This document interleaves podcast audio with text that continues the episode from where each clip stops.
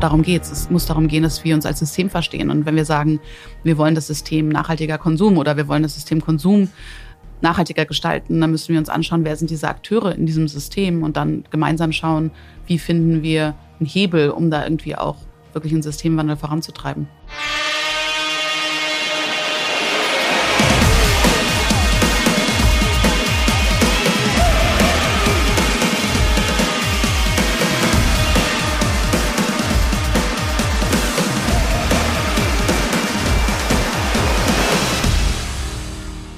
Lisa Jaspers ist Unternehmerin und Aktivistin. 2013 gründete sie mit ihrem Freund Kimon Haas das Fair Fashion Label Folk Days. Das Ziel, Fairtrade in Deutschland für eine jüngere, designaffine Zielgruppe attraktiver machen. Bevor sie Folk Days gründete, arbeitete Lisa für Oxfam und als Beraterin. Mit Naomi Ryland, Co-Gründerin für TBD, schrieb Lisa 2019 das Buch Starting a Revolution über Female Entrepreneurship, inzwischen Klassiker der New Work Literatur. Außerdem ist sie Initiatorin der Petition Fair by Law, mit der sie die deutsche Regierung dazu aufforderte, ein Gesetz zur unternehmerischen Sorgfaltspflicht zu verabschieden. Mehr als 175.000 Menschen haben damals die Petition unterzeichnet. Anlass unseres Gesprächs war ein Post von ihr, in dem sie vor einigen Wochen um Unterstützung ihrer Community bat. Ich fand das sehr mutig von ihr und wollte daher mit ihr über Verletzlichkeit in der Businesswelt sprechen. Ihr könnt euch also auf ein sehr intimes Gespräch freuen. Und damit erstmal herzlich willkommen aus dem Schloss Blumenfeld hier in Teng am Bodensee. Ich bin Marc Henkes, das ist mein Podcast 3,5. Ich treffe mich hier mit Menschen, die meine Vision teilen, eine Wirtschaft mit Sinn, die Mensch und Planet über Profit stellt. Alle zwei Wochen spreche ich mit einem anderen Gast, was sie alle gemeinsam haben. Sie gehören zu den 3,5 Prozent der Gesellschaft, die nötig sind, um einen sozialen Wandel anzustoßen, hin zu einer nachhaltigen Zukunft und einem guten Leben für alle. Lisa Jaspers ist mit Folk Days angetreten, das angestaubte Image von Fairtrade-Produkten aufzupolieren. Durch den Verkauf von Kleidung, Schmuck, Taschen und so weiter hat sie für Hunderte von Menschen aus den ärmsten Regionen der Welt ein Einkommen geschaffen. Lisa hat Politikwissenschaften und Entwicklungsökonomie an der Freien Universität Berlin und der London School of Economics studiert und arbeitete als Beraterin unter anderem für Oxfam, wo sie Naomi Ryland, die Co-Autorin ihres Buchs Starting a Revolution, kennenlernte. Lisa ist regelmäßiger Gast bei Veranstaltungen und auf Panels, wo sie über nachhaltigen Konsum und soziales Unternehmertum spricht. Im September erscheint ihr neues Buch Unlearn Patriarchy. In dem Sammelband zeigt sie zusammen mit anderen Autorinnen auf, wie über alle Gesellschaftsbereiche hinweg von Sprache und Liebe über Arbeit bis hin zu Politik, Bildung und Identität, die immer noch vorherrschenden patriarchalen Handlungsmuster gebrochen werden können und ein besseres Leben für alle möglich wird. Was ich an Lisa so mag, sie ist eine echte Werteaktivistin, die sich Herausforderungen wie dem Klimawandel und wachsender Ungleichheit stellt und tatsächlich auch was tut. Ihre Suche nach neuen Ideen und neuen Rollenvorbildern finde ich dabei besonders spannend, denn sie konzentriert sich dabei auf Menschen, die in der Wirtschaft und Gesellschaft leider immer noch unterrepräsentiert sind, nämlich Frauen. Warum wir weniger Entrepreneure und mehr Systempreneure brauchen, wieso wir dringend neue Glaubenssätze entwickeln müssen und weshalb sie sich manchmal noch für zu viel hält, verrät Lisa bei 3,5. Viel Spaß. Du hast mal von dir selbst gesagt, dass du eine schlechte Angestellte bist. Warum? Weil ich mich immer extrem schlecht unterordnen konnte. Also für mich war das und auch wieder rückblickend, ich glaube, das größte Problem, was ich das Gefühl hatte, nicht selbstbestimmt zu sein. Dass mir Menschen sagen, was ich machen soll und dass ich das dann einfach machen muss.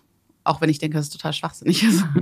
und das Konzept hat für mich keinen Sinn gemacht. Und dementsprechend hatte ich immer extrem viele Streits mit meinen Chefinnen und Chefs, was, äh, ja, was einfach total genervt hat, weil es halt denen Energie geraubt hat, mir Energie geraubt hat und am Ende musste ich es trotzdem machen.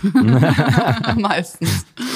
2013 hast du mit deinem Freund Kimon Haas Folk Days gegründet. Genau. Was ist die Idee hinter Folk Days? Die Idee ist entstanden so ein bisschen aus meinem Hintergrund. Also ich habe Entwicklungsökonomie studiert und habe mich viel mit internationalem Handel und wie das funktioniert so als System beschäftigt. Auch mit dem Thema Armutsbekämpfung hat man es traditionell genannt und habe dann auch erstmal beruflich in den Bereichen gearbeitet. Also war bei einer großen NGO und dann bei einer Beratung, die sich auch so auf den öffentlichen Sektor und auch auf diese Themen äh, teilweise spezialisiert hatte. Und dann habe ich irgendwann gemerkt, dass sich das für mich nicht sehr, also es hat sich für mich nicht gut angefühlt und nicht konstruktiv. Rückwirkend kann ich jetzt sagen, dass es sich für mich, glaube ich, sehr neokolonialistisch angefühlt hat. Mhm. Diese Worte haben mir damals gefehlt. Ich habe immer versucht, es zu beschreiben und ich glaube, es gibt bestimmt irgendwelche Podcast-Interviews von vor fünf, sechs Jahren, wo ich das versuche zu beschreiben, weil mir dieser Begriff gefehlt hat. Aber im Endeffekt war es das. Und dann ist die Idee zu Folk Days entstanden und die Grundidee ist, dass wir eigentlich das Konzept des fairen Handels nehmen oder uns anschauen und versuchen, das zum einen auf unser Businessmodell anzuwenden und zu sagen, wie schaffen wir es, dass wir nicht nur irgendwie vor Ort ein kleines Premium zahlen, vielleicht für, keine Ahnung, Material, sondern wie schaffen wir es, dass wirklich ein großer Teil der Wertschöpfung und auch des Geldes sozusagen im globalen Süden verdient werden kann. Und nicht, wie es jetzt gerade Standard ist, muss man leider sagen, auch in vielen nachhaltigen Unternehmen, dass zwar vielleicht ein bisschen besser bezahlt wird, aber dass der meiste Profit trotzdem hier generiert wird. Was natürlich dazu führt, dass dieses Auseinanderdriften immer krasser wird. Und genau, und das war die Idee. Gleichzeitig fand ich auch, dass dieses Konzept Fairtrade irgendwie so ein bisschen auch ein Design- und Markenupdate brauchte weil das meiste, was man so kennt, sind halt irgendwie eine Weltläden und ne, das ist auch cool, mhm. die haben ihre Zielgruppe, machen einen guten Job, aber ich hatte das Gefühl, mich als junge Person, ich war damals irgendwie 30, hat es einfach nicht angesprochen und ich fand die Produkte auch teilweise nicht hochwertig genug und genau, das war so ein bisschen die Grundidee, also dem Ganzen irgendwie ein Update zu geben und für eine junge, designaffine Zielgruppe attraktiv zu machen. Inzwischen gibt es eine ganze Reihe von Fair Fashion Marken. Was unterscheidet den Folk Days von anderen Online-Shops? Also ich glaube, dieses Konzept, dass wir wirklich mit KunsthandwerkerInnen im globalen Süden arbeiten, das heißt, dass jedes unserer Produkte handgefertigt ist. Also das heißt, die Stoffe, die bei uns hängen, sind handgewebt. Die äh, Pullis oder die Schals sind auf der Handstrickmaschine oder von Hand gestrickt. Der Schmuck wird eh von Hand hergestellt, aber auch die Keramik und so weiter. Ich glaube, das ist schon sehr einzigartig. Also das habe ich so noch nie, also jetzt zumindest nicht, also eine Weltläden machen sowas, aber jetzt nicht sozusagen, wenn ich das in Anführungsstriche setze, unsere Konkurrenz. Und ich glaube halt auch, dass der Antrieb für Folk, der immer einer war, der Antrieb war immer der Impact. Der Antrieb war nie, Produkte zu produzieren. Also für mich macht es keinen Sinn, irgendwie einfach Produkte in die Welt zu bringen. Für mich ist der Ansatz, das ist ein Vehikel. Das ist ein Vehikel für eine gewisse Form von Umverteilung. Das ist ein Vehikel für eine gewisse Form von ja, politischem Handeln auch, ne? Und, und ich glaube auch diesen Fokus zu haben und auch, wie ich schon vorhin gesagt habe, kurz dann auch zu schauen, okay, was bedeutet das für unsere Lieferketten? Wie sollten die aussehen, wenn es um den Impact am, am Ende des Tages geht? Ich glaube, das ist was, was oft nicht die Grund, ich würde sagen, nicht das Ziel von den meisten Unternehmen ist. Es gibt ein paar, die, glaube ich, sehr ähnlich agieren. Also zum Beispiel Yoti Works, die arbeiten mit Kunsthandwerkerinnen in Indien und machen mit den Klamotten. Ich glaube, die haben ein sehr ähnliches Konzept. Die sind auch eigentlich gestartet aus dem Impact-Thema heraus. Aber die Breite und die Materialitäten und die Techniken und die, also die Möglichkeiten, ich glaube, das ist bei uns sehr, sehr außergewöhnlich. Stand der Impact bei dir schon immer im Vordergrund? Ja, das ist interessant. Also ich glaube, auch da hat mir lange vielleicht der Begriff gefehlt, aber ich würde auf jeden Fall sagen, dass ich immer schon ein ziemlich politischer Mensch war und ich würde auch sagen, dass für mich immer schon die Motivation Geld nicht besonders interessant war.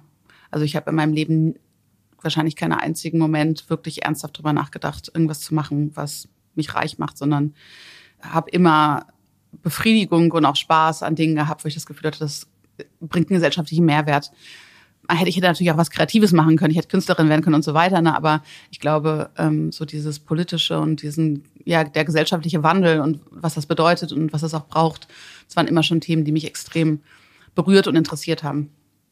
Vor kurzem hast du auf Social Media offen um Unterstützung für die Rettung von Folk Days gebeten. Warum zeigen sich nicht mehr Unternehmen so von der verletzlichen Seite? Ich glaube, das ist Teil von einem System, was wir sehr früh angelernt bekommen. Und das Interessante ist, also ich glaube, in der Businesswelt ist es ein totales No-Go, Verletzlichkeit zu zeigen und sich zu öffnen und auch Angst zu teilen, weil ehrlich gesagt weiß ich gar nicht warum. Das macht überhaupt gar keinen Sinn. Ich glaube, dass es aber auch ein Thema ist, was uns alle, alle betrifft. Ne? Also ich glaube, dass wir als Menschen sehr früh in, ob es durchs kapitalistische System ist oder ob es durch ne, das Bildungssystem ist oder was auch immer, wir werden sehr früh dazu erzogen, dass Verletzlichkeit und viele Emotionen nicht gut sind und dass das andere besser ist, also rational und ne, sozusagen ja nicht nicht emotional eigentlich. Und ich glaube, das führt dazu, dass wir alle sehr grundlegende Probleme haben, mit unseren Emotionen umzugehen und eigentlich auch nie eine Kapazität dafür gelernt haben und auch unsere Emotionen oft gar nicht kennen und auch gar nicht deuten können.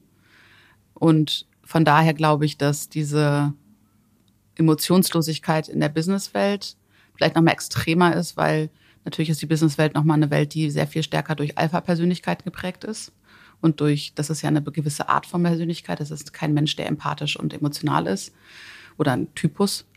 Aber ich glaube auch, dass wir das gleiche Phänomen im privaten Kontext oft beobachten können. Und ich, ich weiß nicht, also ich habe so oft in meinem Leben entweder das Feedback bekommen, dass ich in Situationen zu emotional werde oder habe mich schlecht gefühlt nach Situationen, weil ich dachte, ich wäre zu emotional geworden. Wogegen zu fühlen ja nichts ist, wofür man sich schämen sollte. Und von daher glaube ich, dass es ein gesamtgesellschaftliches Problem ist und nicht nur für den Businessbereich gilt. Was macht denn für dich eine gute Unternehmerin aus?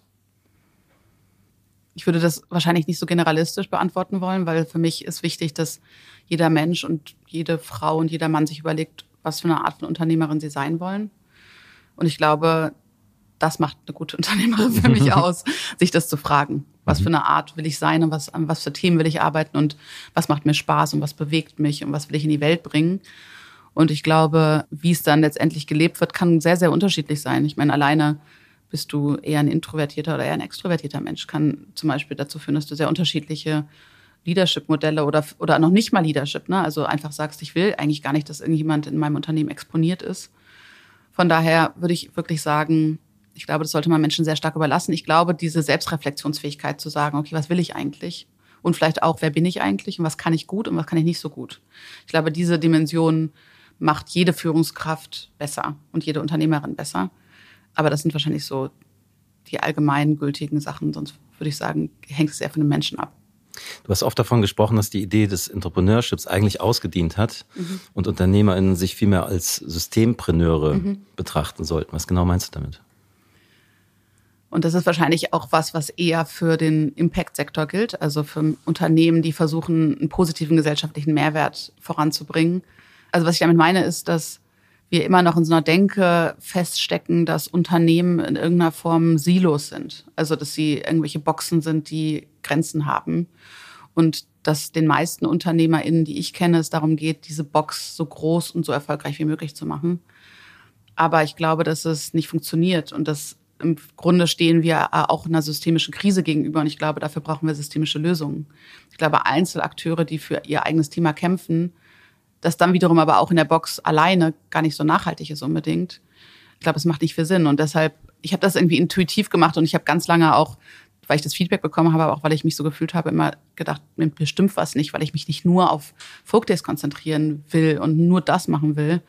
Ich habe ja vor dreieinhalb Jahren eine Petition gestartet, wo es darum ging, Öffentlichkeit zu generieren, um Lieferkettengesetz eigentlich zu verabschieden.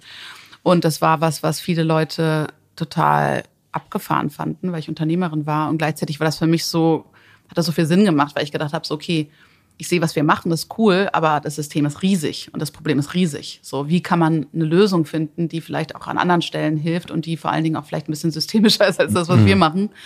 Und daraus ist die Idee entstanden und ich glaube, darum geht's. Es muss darum gehen, dass wir uns als System verstehen. Und wenn wir sagen, wir wollen das System nachhaltiger Konsum oder wir wollen das System Konsum nachhaltiger gestalten, dann müssen wir uns anschauen, wer sind diese Akteure in diesem System und dann gemeinsam schauen, wie finden wir einen Hebel, um da irgendwie auch wirklich einen Systemwandel voranzutreiben. War für dich schon immer klar, dass du in so eine unternehmerische Rolle reingehst? Also meine Eltern sind beide selbstständig gewesen, von daher war das jetzt nichts, was mich abgeschreckt hat. Ich glaube, ich hatte lange so den Eindruck oder das Gefühl, dass für die Themen, die mich interessieren, es sehr schwierig ist, Unternehmerin zu werden. Ne? Also politischer, gesellschaftlicher Wandel, Armutsbekämpfung, solche Themen.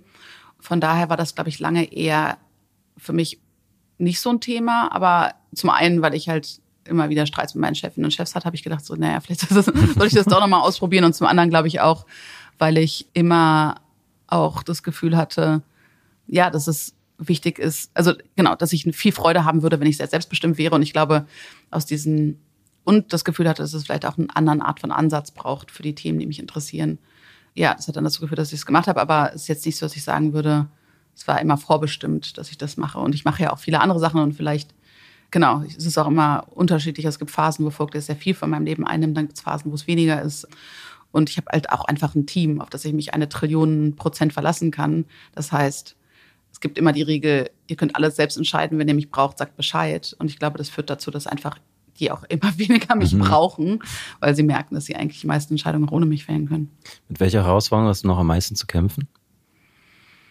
Also auf Folk Days Dimension würde ich sagen, es ist einfach super, super schwer in einem total, in einem Markt, der mega übersättigt und vor allen Dingen auch unfassbar viel Geld natürlich drin ist. Also ne, nachhaltige Mode, nachhalt, äh, Mode an sich, nachhaltige nicht, aber Mode an sich einfach eine Reichweite zu generieren ne, und mein, unsere Zielgruppe zu finden, weil ich bin hundertprozentig davon überzeugt, dass unsere Produkte und unsere Marke und alles, was wir machen, voll geil ist.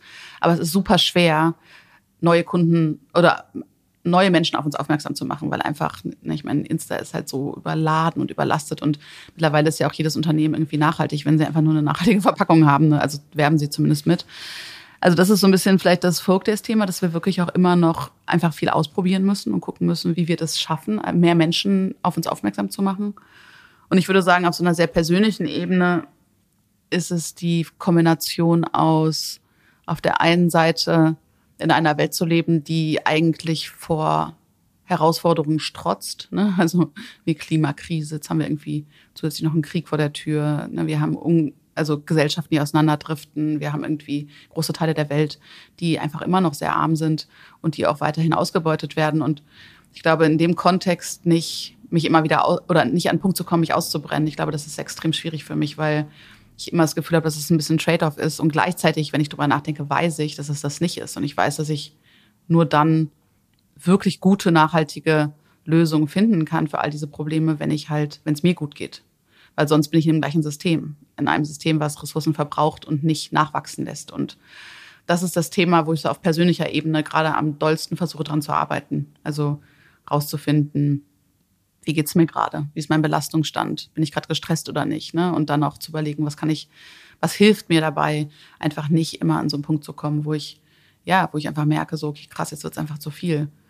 Ja, und es passiert mir immer noch, aber ich würde sagen, es passiert mir weniger oft und ich würde auch sagen, ich merke auf jeden Fall, ich, also ich merke viel eher, wenn es mir nicht gut geht, als früher. Ich merke viel eher, wenn ich Hunger habe oder Pipi machen muss. Ne? Manchmal bin ich irgendwie abends nach Hause gekommen oder nachmittags und habe gedacht, so krass, ich habe den ganzen Tag nichts gegessen. Also, also das sind so Sachen, das zeigt ja auch schon, wie unfassbar unnachhaltig einfach die Art auch oft ist, wie wir arbeiten. Und genau, von daher würde ich sagen, das ist auf jeden Fall Work in Progress, aber ich werde besser. Du arbeitest unter anderem mit Kunsthandwerkern aus Kambodscha, hast du erzählt, mhm. Thailand, Indien, Südamerika. Mhm. Wie findest du diese Betriebe und wie einfach ist es, diese von der Zusammenarbeit zu überzeugen?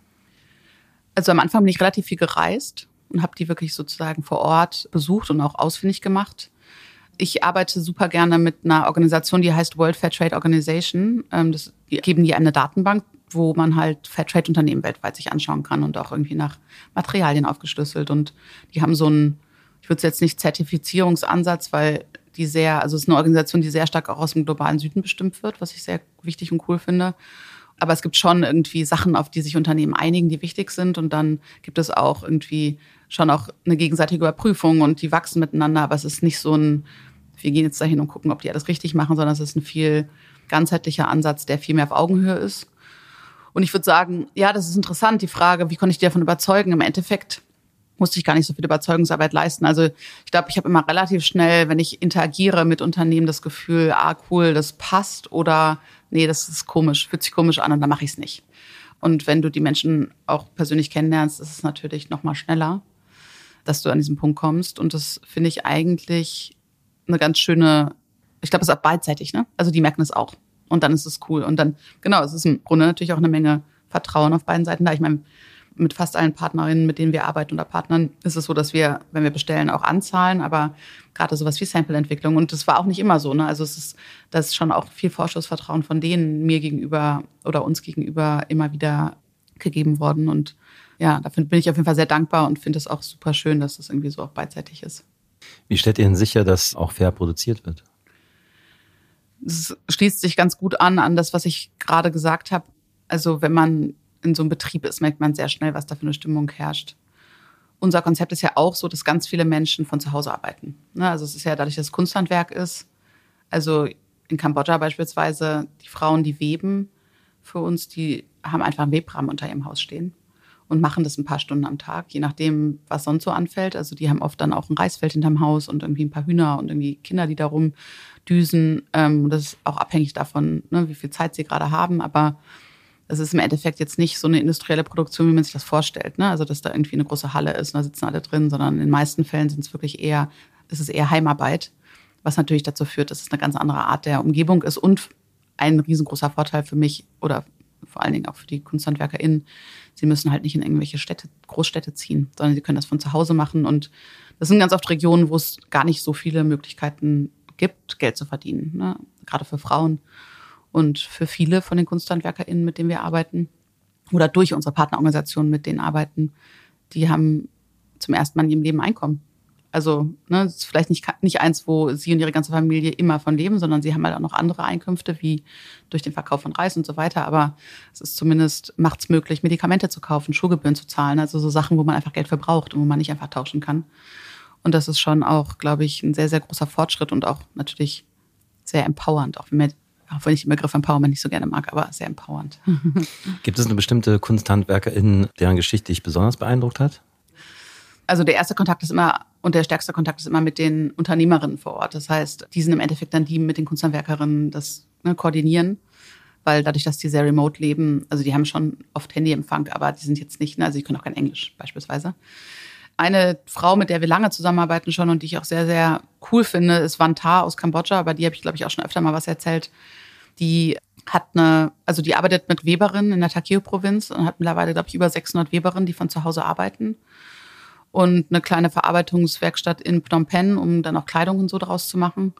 Und die ist einfach super cool. Ist eine total, also ist wahrscheinlich ungefähr mein Alter, würde ich denken.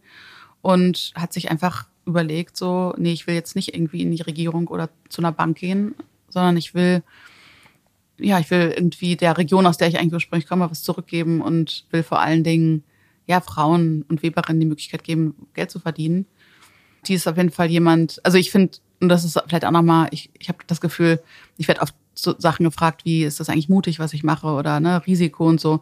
Ich denke mir halt immer, wir leben hier in so einem abgesicherten System. Also eigentlich sind die Unternehmerinnen und Unternehmer und Kunsthandwerker, die kunsthandwerkliche Betriebe betreiben, sind die echten mutigen Menschen, ne? weil die in einem System sind, wo es viel schwieriger ist, Ressourcen zu mobilisieren, wo es viel schwieriger ist, auch ja sie sind nicht abgesichert und machen es trotzdem. Ne? Die entscheiden sich trotzdem für diesen Weg. Von daher habe ich da unglaublich viel Hochachtung vor und habe jetzt auch durch meine Arbeit und auch mit der WFTO mache ich immer mal wieder irgendwelche Geschichten.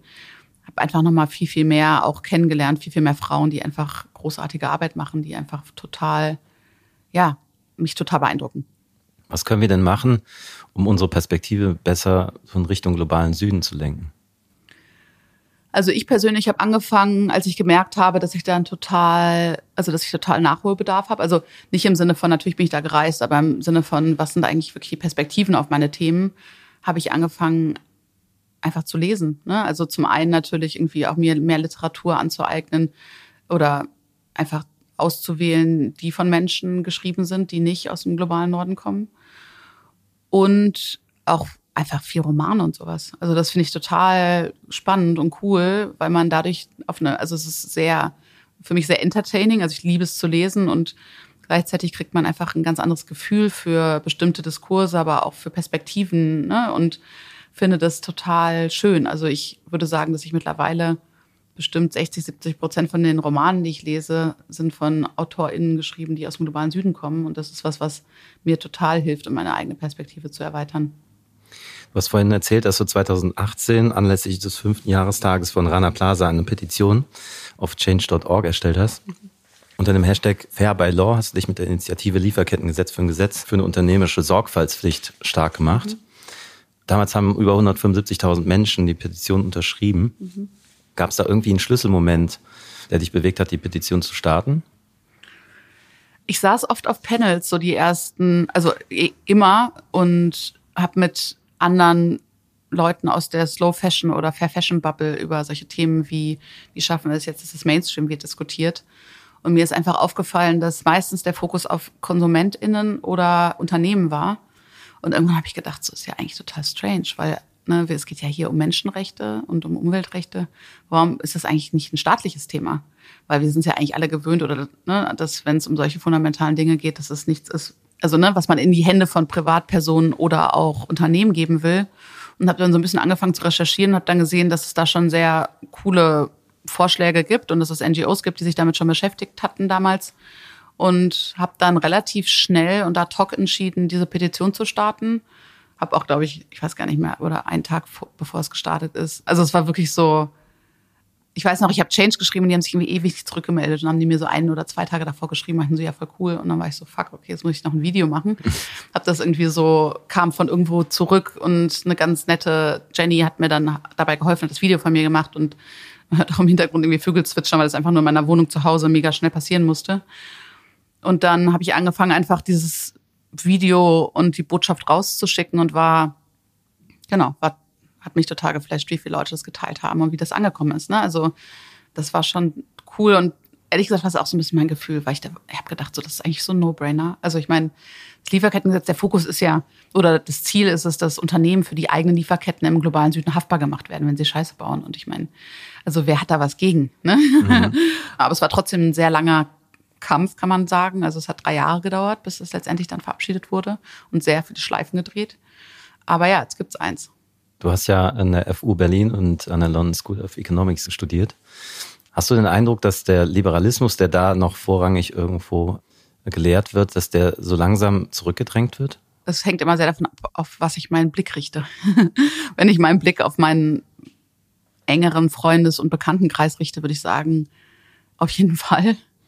Aber wenn ich mir angucke, wie die Wirtschaft funktioniert und welche Diskurse im Mainstream geführt werden, also in Medien, würde ich sagen, eigentlich nicht. Also eigentlich ist das, was wir damals als sozusagen neoliberal bezeichnet haben, on Steroids heute. Ne? Also vielleicht gibt es ein paar Themen, die vielleicht sich ein bisschen verändert haben, aber eigentlich nicht zum Positiven. Von daher würde ich sagen, es gibt mittlerweile viel mehr Ökonomen, die viel kritischer geworden sind, ne? auch vor allen Dingen in Bezug auf Finanzmärkte, aber auch so. Aber ich glaube, so das Grundmantra davon, dass wir das Wachstum gut ist und dass wir Wachstum brauchen, um unseren Wohlstand zu erhalten und dass auch alle armen Menschen dieses Wachstum brauchen, um Wohlstand zu erreichen. Ich glaube, das ist was, was absolut hundertprozentiger Mainstream ist. Und das ist auch erschreckend. Und ich finde auch gerade, was mir immer wieder auffällt, dass gerade auch so im entwicklungspolitischen Diskurs das auch das einzige Mantra ist, was immer wieder wiedergekaut wird und macht auch Sinn und gleichzeitig denke ich mir, was ist mit dem Thema Umverteilung? Ne? Also und da sind wir wieder bei Lieferketten. Ne? Also wenn wir Lieferketten gerechter gestalten würden, dann wäre es einfach, dann würde einfach viel mehr Geld auch vor Ort hängen bleiben und dann müsste man gar nicht so crazy wachsen. Und natürlich braucht es in bestimmten Ländern auch eine gewisse Art von Wirtschaftswachstum, keine Frage, aber dem nachzueifern, was wir hier haben, Ne? Wir wissen alle, was das mit unseren planetaren Grenzen machen wird. Und von daher finde ich es eigentlich, fände ich es viel wichtiger und fange auch an, mich damit stärker zu beschäftigen. Also das Thema Umverteilung. Ne? Was gibt es eigentlich für Reparationsansätze? Ne? Also Menschen, die sich damit befassen, wie weit der globale Norden den globalen Süden auch kompensieren kann. Ne? Also für das, was sie im Endeffekt seit Jahrhunderten tun, nämlich Ausbeutung. Und solche Themen. Und das ist natürlich sehr, sehr besetzt und sehr, klingt erstmal sehr radikal, aber es ist eigentlich gar nicht. Also das Grundprinzip ist eigentlich nicht radikal und es ist ein Grundprinzip, was wir alle auch im globalen Norden kennen. Ne? Also das Grundprinzip von Reparationen. Von daher, ich glaube, das Umverteilungsthema wird das große Thema werden innerhalb von Deutschland, innerhalb der Welt. Also wie schaffen wir es, den Wohlstand, den einige weniger haben, anders aufzuteilen? Und wie können wir das auf eine Art tun, dass die Gesellschaft nicht auseinanderfliegt? Ne? ich glaube, ja, das wird, glaube ich, die Herausforderung werden. Und das ist Thema, wo ich, wie gesagt, mich auch immer mehr, mehr mit beschäftige. Und, und das finde ich total spannend. Welches neue Mantra bräuchten wir denn? Also, ich könnte 100 Mantras nennen, die wir nicht mehr brauchen. so wie harte Arbeit ist gute Arbeit oder dass Menschen Leistung bringen, wenn sie Druck bekommen. Nee, ich glaube, ein Mantra, was wir brauchen, ist, um irgendwas zu verändern und um irgendwie zu einem positiven Wandel beizutragen, müssen wir uns erst mit uns selbst verbinden, mit unseren eigenen Emotionen und dann miteinander, ne, als Community und mit anderen Menschen und dann aber auch mit unserer Umwelt und der Natur. Und ich glaube, nur aus dieser sozusagen, erst wenn da eine emotionale Verbindung auf allen drei Ebenen da ist, können wir wirklich anfangen, nachhaltige Lösungen zu entwickeln, weil die sind so, die werden einfach so anders funktionieren müssen und funktionieren auch, als das, was wir kennen. Und, und ich glaube, wenn wir aus dieser Grundhaltung und aus dieser Verbindung heraus neue Systeme schaffen, dann sind das auch Systeme, wo es nicht mehr um Konsum geht, sondern um Erfüllung. Ne? Und wo es nicht mehr um Ersatzbefriedigung, sondern um echtes Glück geht. Und ich glaube, das ist im Endeffekt der Schritt. Also wir dürfen nicht denken, dass es in Zukunft darum gehen wird, wie schaffen wir es weniger zu konsumieren? Vielleicht auch, aber vor allen Dingen wird es darum gehen, wie schaffen wir es als Menschen einfach glücklicher zu werden und erfüllter zu werden in unserem Leben und damit halt diesen ganzen Scheiß gar nicht mehr zu brauchen. Was würdest du denn einem Einzelnen exakt raten als ersten Schritt? Sich ab und zu mal zu fragen, wie es ihnen geht. Und ab und zu mal auch zu überlegen, bin ich eigentlich glücklich? Und ist das alles hier? Oder gibt es vielleicht auch einen Weg, der mich glücklicher machen wird? Ich glaube, dass wir gerade im beruflichen, aber auch so oft in so einem Trott hängen und irgendwie auch in so einem System hängen, wo wir denken, naja, dass mir meine Arbeit so nicht so richtig Spaß macht, ist schon normal. Ne? Das ist ja bei allen anderen auch so. Kriege ich ja Geld für. Aber das in Frage zu stellen und zu sagen, so, okay, aber ich verbringe mehr als die Hälfte der Zeit am Tag bei der Arbeit. Was macht das mit mir, wenn ich an einem Ort bin, wo ich nicht gerne bin? Ne? Was macht das mit mir als Mensch? Was macht das mit mir, mit meinem Glück? Und das irgendwie wirklich sich auch zu fragen und dann auch mutige Entscheidungen zu treffen. Und ich bin mir bewusst, dass diese mutigen Entscheidungen natürlich von privilegierten Menschen viel eher getroffen werden können als von anderen. Aber ja, das ist einfach, irgendjemand muss den Anfang machen. Und ich glaube, wenn wir das nicht tun, die, die sich leisten können, dann bereiten wir auch keinen Boden für Menschen, die es sich vielleicht nicht leisten können, auch andere Unternehmen zu finden. Ist Konsum zu transaktional geworden? Ich weiß nicht genau. Also ich würde sagen, dass Konsum so wie ich es wahrnehme, immer schon auf eine gewisse Art transaktional war. Die Frage, also man kann ja unterscheiden zwischen, also ist die Frage, ich weiß gar nicht, ob es die Unterscheidung gibt, aber ich fände das total sinnvoll zu sagen, okay, also für mich, wenn ich jetzt drüber nachdenke über den Begriff Konsum, würde ich sagen, Konsum ist für mich was, was über das hinausgeht, was ich brauche.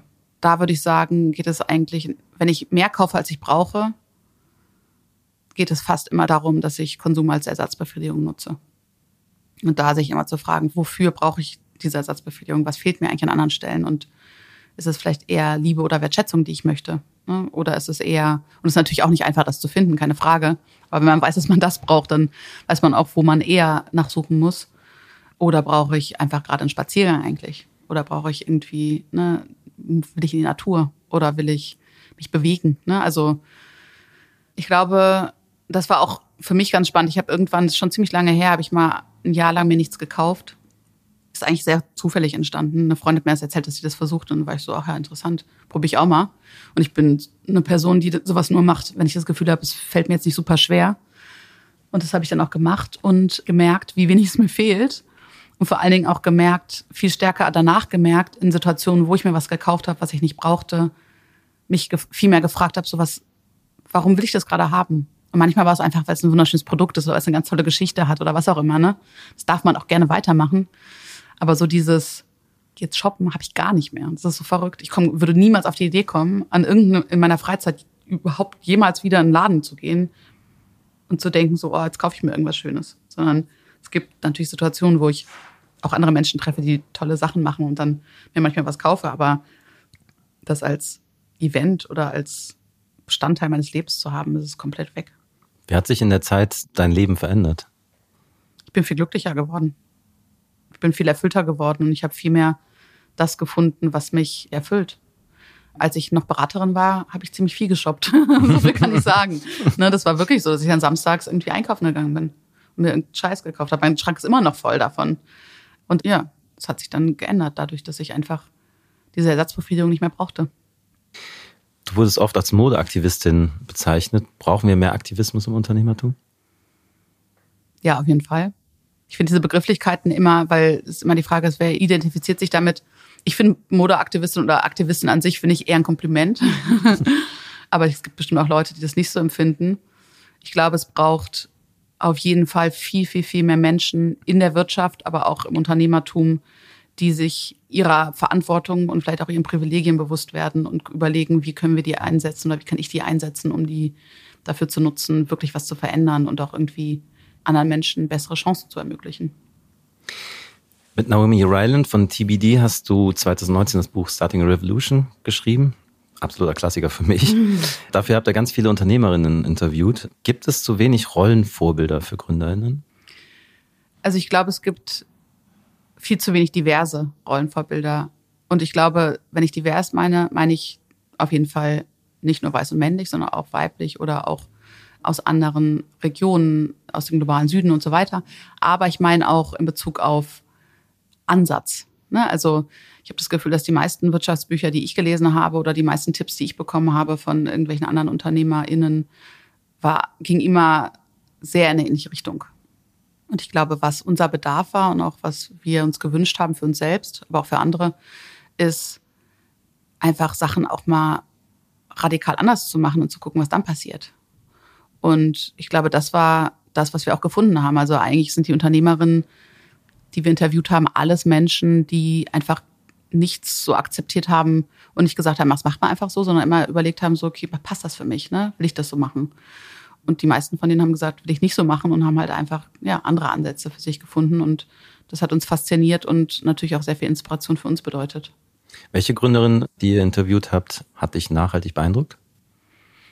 Alle haben mich sehr nachhaltig beeindruckt. Das erste Gespräch, was wir hatten, war mit Vivian Ming, eine Frau aus dem Silicon Valley, eine Unternehmerin, die hat im Bereich der künstlichen Intelligenz Unterschied, also ist sie sozusagen sehr renommiert und hat unterschiedliche Unternehmen, die auch alle einen gesellschaftlichen Mehrwert haben, gegründet. Und sie ist einfach eine Person, die uns unglaublich inspiriert hat, weil sie sehr offen und sehr ehrlich über ihren eigenen Lebensweg erzählt hat. Sie wurde halt biologisch als Mann geboren und hat dann irgendwann durch eine Lebenskrise ist sie dann sozusagen, hat sie entdeckt, was eigentlich, dass sie eigentlich, ja, oder wusste sie wahrscheinlich immer schon, dass sie eine Frau ist.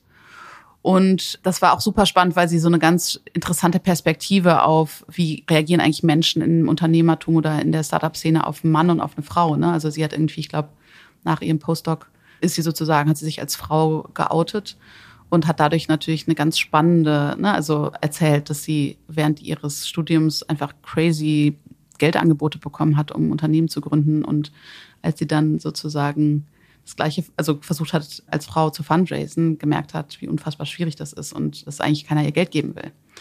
Und das waren Themen, die ich spannend fand, aber auch ihre Art über Leadership und über ihre Rolle im Unternehmen zu sprechen, war sehr, ja, einfach sehr inspirierend. Und ich weiß noch, nach dem Interview haben Naomi und ich uns angeguckt und dachten so, okay, wir könnten noch einfach jetzt ein Buch schreiben, weil wir schon so viel gelernt haben in anderthalb Stunden. Also, aber alle Frauen waren fantastisch und großartig und von allen haben wir viel gelernt. Im Buch schreibst du, Führungskräfte sollten Gefühle zeigen. Wieso ist empathischer Führungsstil so wichtig für die zukünftige Arbeitswelt? Ich glaube einfach, dass es wichtig ist, man selbst sein zu dürfen, um glücklich zu sein. Und ich glaube, dass das in den wenigsten Fällen möglich ist, dass man man selbst sein darf bei der Arbeit. Egal, ob man Führungskraft ist oder Mitarbeiterin. Und ich finde, dass es einfach also für mich war das ein mega krasser Einschnitt in meine Lebensqualität, nicht ich selbst sein zu dürfen. Und ich glaube, es fühlt, fühlt sich für viele Menschen ähnlich an, keine echten Beziehungen zulassen zu dürfen.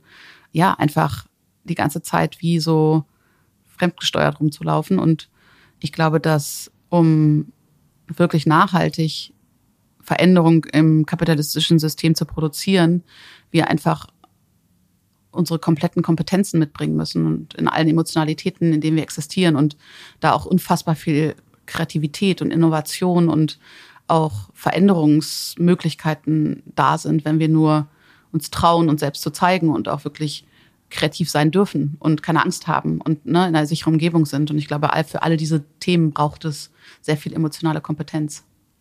Du schreibst gerade ein neues Buch. Worum mhm. geht's da? Das heißt Undone Patriarchy. Also geht es im Endeffekt darum, wie können wir das Patriarchat verlernen. Und das ist ein Buch, eine Anthologie, die wir mit äh, 15 anderen Menschen schreiben, mit ganz tollen Menschen, die wir auch sehr bewundern und uns super gefreut haben, dass die jetzt bei uns im Buch gelandet sind. Also zum Beispiel schreibt Kybra Gemüschei das erste Kapitel Anderen Sprache. Emilia Roark schreibt Anderen Liebe. Theresa Bücker schreibt Anderen Familie. Margret Rassfeld schreibt Anderen Bildung. Und es sind also viele andere. Also es sind insgesamt sind wir 16 im Endeffekt haben wir uns selbst, glaube ich, haben wir irgendwann gemerkt, okay, es ist schön und gut, wenn wir wissen, wie wir vielleicht auch, mit welchen Ansätzen wir zu besseren Lösungen kommen als Unternehmerin oder auch vielleicht in der Gesellschaft. Aber wir haben dann auch gemerkt, dass oft das Problem darin besteht, dass wir erstmal überhaupt diese ganzen subtilen Situationen reflektieren müssen, wo wir Dinge tun auf eine Art, die weder für uns noch für andere gut ist. Und das, egal ob es im beruflichen ist oder auch in anderen Lebensbereichen. Und das ist ganz oft einfach aus unserer Sicht ein sehr patriarchales, starres System, was uns in Rollen presst und Männer wie Frauen. Ne? Also wir sind, eigentlich ist es ein, zuerst hatten wir das Ziel, ein Buch zu schreiben, was wir Männern empfehlen können, denen wir nicht so gut erklären können, was wir meinen, wenn wir sagen, ne, dass das Patriarchat auch sie einzwängt und dass, um wirklich eine andere Form der Gesellschaft auch zu entwickeln, wir das alle reflektieren müssen. Aber dann haben wir gemerkt, dass wir es eigentlich genauso brauchen. Ne? Es ist viele von den Dingen, die wir tun, auch sehr durch so ein sehr starres patriarchales, kapitalistisches System geprägt sind. Und im Endeffekt, genau, ist die Idee von dem Buch, dass Menschen es lesen können, die in allen Lebensbereichen sich darüber bewusst werden wollen, wo sie patriarchale Prägungen haben und ihnen auch zum einen Ideen zu geben, wie man es anders machen kann und auch Reflexionsfragen, um das irgendwie so ein bisschen auch in den Alltag zu integrieren und einfach da auch ein bisschen wacher zu werden und sensitiver zu werden für. Welches Buch möchtest du nochmal schreiben? Ich habe letztens in irgendeiner Unterhaltung gesagt, wenn ich nochmal ein Buch schreibe, dann wird das heißen, warum ich nicht zu viel bin. Weil ich ganz oft, der Englischbegriff too much passt noch ein bisschen besser, ganz oft, und ich habe es vorhin ja auch zu Beginn kurz erwähnt, ganz oft das Gefühl habe, dass ich, oder ganz oft das Gefühl hatte, sehr, sehr lange Zeit, dass ich zu viel bin. Ne? Also zu viel Emotionen, zu viel Persönlichkeit, zu viel Mensch. Und ich merke, dass das auch für ganz, ganz viele andere Menschen gilt, die emotional sind. Und ich glaube, das ist total traurig, dass wir durch unser Leben oder lange durch unser Leben gegangen sind und gedacht haben, das wäre ein Manko. Und ich glaube, das würde ich gerne irgendwann noch machen. Was machst du jetzt gerade, um diese Emotionen Raum zu geben? Gib ihnen Raum. also ich gebe ihnen Raum und versuche, wenn ich mich traurig fühle oder wenn ich Freude fühle oder wenn ich Angst fühle, versuche ich einfach diese Gefühle da sein zu lassen und die nicht wegzudrücken, die nicht zu analysieren, sondern einfach zu sagen, so okay, da ist das Gefühl und wie fühlt sich das an? Ne? Wo fühlt sich das wie an? Ist es im Bauch oder ist es in der Brust oder ist es im Kopf? Ne? Oder ist es in, ne? was macht das mit mir? Und einfach erstmal überhaupt dieses Gefühl zu erforschen und das kennenzulernen, weil ja, ich glaube, dass wir, wie gesagt, alle irgendwie abtrainiert bekommen, eine wirkliche Verbindung zu unseren Gefühlen zu haben und manchmal Sachen fühlen, die wir gar nicht zuordnen können und überhaupt erstmal zu sagen, ah, okay, ich glaube, das ist Angst oder was fühle ich ich glaube, es ist Panik oder ich glaube, es ist Stress oder ich glaube, das ist, ja, Stress ist ja dann meistens auch Angst oder Panik. oder das oder ist. beides. Genau, oder beides oder, oder Trauer ne, oder mhm. Überforderung. Ne? Also ja, das ist, glaube ich, das, was ich gerade mache. Hast du eine Vision? Hm, vielleicht habe ich ein Gefühl, mehr als eine Vision. Also es ist eher so ein Gefühl von sich frei und glücklich zu fühlen. Ne? Und manchmal habe ich so ganz kurze Momente, wo ich das auch wirklich so total fühle. Aber es sind immer noch kurze Momente, weil es so viel auch bei mir gibt, was mich halt irgendwie gefangen hält und was mich auch teilweise natürlich nicht gefangen hält, sondern einfach in Strukturen drückt. Aber ich glaube, ja, dieses Gefühl, ich kann mir gut vorstellen, dass es davon mehr braucht, nicht nur für mich. Was würdest du jungen Gründern mitgeben, die sich für eine Wirtschaft mit Sinn einsetzen wollen? Alles zu hinterfragen, was ihnen als Businesswahrheit verkauft wird und sehr stark darauf zu achten, was sich gut anfühlt und was sich nicht gut anfühlt, auch wirklich zu hinterfragen und nicht zu machen. Und sich vor allen Dingen auch Menschen zu suchen, die ähnlich ticken. Weil es ist ein sehr, sehr einsamer Weg, haben wir gemerkt zu Beginn. Und dann haben wir gemerkt, doch nicht. Es gibt sehr, sehr viele andere Menschen, denen es genauso geht. Und mit denen haben wir jetzt ein Netzwerk geschaffen von irgendwie, ja, von 25, 30 Personen, mit denen wir regelmäßig in Austausch gehen und versuchen, diese Themen gemeinsam voranzutreiben und vor allen Dingen auch auf uns selbst zu achten und uns miteinander zu verbinden und so. Ja, das ist, glaube ich, etwas, was ich jedem raten würde. Zum Abschluss stelle ich meinen Gästen immer drei Fragen. Mhm. Folk Days ist für mich eine unglaublich spannende Impact-Brand. Meine erste Frage an dich, warum liebst du Marken? Ich liebe eigentlich nur Folk Days. ich bin eigentlich kein besonders markenaffiner Mensch, muss mhm. ich zugeben ich kenne mich nicht aus, weiß nicht, welche Marken cool sind. Ich weiß schon, wenn ich eine Marke sehe, ob die was in mir bewegt. Ne? Und es gibt ein paar Marken, die finde ich einfach so unfassbar stark. Also zum Beispiel ein, meine absolute Lieblingsmarke außerhalb von Folklore ist People Berlin. Die arbeiten mit Straßenjugendlichen und machen Design und fertigen mit den Klamotten. Mein Mantel zum Beispiel ist auch von denen. Und ich finde einfach die Bildsprache, die Marke, die Kommunikation, die Designs, das ist alles so stimmig und auch die Frauen, die das machen also die das organisieren. Und das berührt mich dann auch total, wenn ich sowas sehe. Aber es gibt nicht so viele Marken, wo ich diese Art von Sinnhaftigkeit und, ne, und dieses Gefühl bekomme von, wow, das Ne? Und es gibt manchmal auch einfach kommerzielle Marken, wo ich schon auch merke, so, ah, krass, das ist eine, ist eine starke Marke. Ne? Da hat sich jemand viel Gedanken gemacht und das sehr gut umgesetzt. Aber ja, ich überlege gerade, ob mir noch eine andere Marke einfällt, die, ja, es gibt viele, also kleinere Marken, die ich cool finde, die, weil sie coole Konzepte haben, aber ich finde auch zum Beispiel, meine Freundin Emilia von Sänger hat den Buchladen She-Set gegründet und ich finde auch da die Marke und einfach das Auftreten und der Laden und alles passt so krass gut zusammen und ich finde, sie hat auch so eine perfekte Kombi von es ist voll stylisch, aber es ist gleichzeitig nicht zu stylisch und es ist vor allen Dingen hat es voll viel Tiefe. Ne? Und es hat irgendwie einen Anspruch von wirklich gesellschaftlichem Fortschritt. Und das mag ich, glaube ich, so. Wenn, wenn es, wenn sozusagen politisch radikal und gleichzeitig aber auch was ist, was mir auch optisch gefällt. Meine zweite Frage an dich. Was mhm. sagen andere über dich, wenn du den Raum verlässt? Ich denke immer, sie sagen, dass ich zu viel bin. Ich glaube, ich weiß es nicht. Ich glaube, manchmal sind die ganz schön platt, weil ich einfach auch sehr viel immer in meinem Kopf rumtrage und gerade wenn es Menschen sind, die mich gut kennen, dann auch immer sehr viel davon erzähle und auch irgendwie, manchmal ist das bestimmt auch total wirr. Letztens meinte eine Freundin zu mir, es wäre so geil, wenn man manchmal, wenn es einen Beamer gäbe, der aus deinem Kopf an die Wand strahlen würde, man würde das alles sehen. Dann könnte man das manchmal ein bisschen besser so verstehen und zuordnen. Ich hau da manchmal Sachen raus und denk so, ah, die wissen alle, worüber ich rede, weil davon habe ich ja schon fünfmal gesprochen und dann merke ich so, ah nee, das habe ich noch gar nicht erzählt. Oder ich habe schon dreimal erzählt, das passiert mir auch manchmal. Aber ich glaube, das kann sein. Und ich glaube, ich hoffe auch, dass es, dass Leute auch angeregt sind, wenn ich einen Raum verlasse. Also dass sie denken so, ah krass, ja, da muss ich mal drüber nachdenken. Oder ah, krass, ja, das habe ich letztens auch gedacht. Ist ja interessant, dass Lisa das auch denkt ne? und vielleicht ist da was dran. Also ich glaube schon auch so eine, ich würde mir wünschen, dass ich vielleicht auch eine Inspirationsquelle für kritisches Denken bin. So. Ja, definitiv. Meine letzte Frage an dich. Was ist deine Lieblingsmarke aus der Kindheit und warum? Hm. Also ich glaube, dass ich auf jeden Fall eine sehr präsente Marke, meine Eltern waren Ökos und die haben immer im Bioladen eingekauft und ich glaube, eine sehr präsente Marke war Rapunzel, weil die so eine, die hatten so was, so Nutella-Verschnitt nur nachhaltig und den haben wir immer Affenscheiß genannt, weil da so ein Affe drauf war und äh, das war mein absolutes Lieblingsprodukt, zumindest als Kind.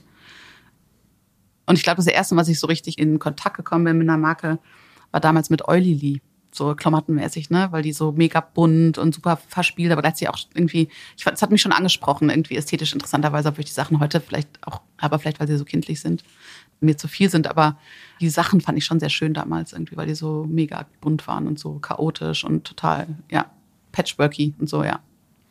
Lisa, ganz lieben Dank, habe ich viel Spaß gemacht. Mir auch, vielen Dank. Das war Lisa Jaspers. Was für ein tolles Gespräch. Hat auf jeden Fall noch sehr lange bei mir nachgewirkt. Und so ein bisschen freie Denke und aktivistische Energie haben ja vielleicht auch auf euch abgefärbt. Wenn ihr Lisas Weg ein bisschen besser verstehen wollt oder ihr selbst nach alternativen Rollenvorbildern sucht, dann holt euch das Buch Starting a Revolution. Das gehört für mich auf jeden Fall in jede gut sortierte New Work Bibliothek. Im September dann erscheint ihr neues Buch Unlearn Patriarchy. Das könnt ihr zum Beispiel bei Eco Bookstore oder Buch 7 vorbestellen. Ich freue mich auf jeden Fall drauf.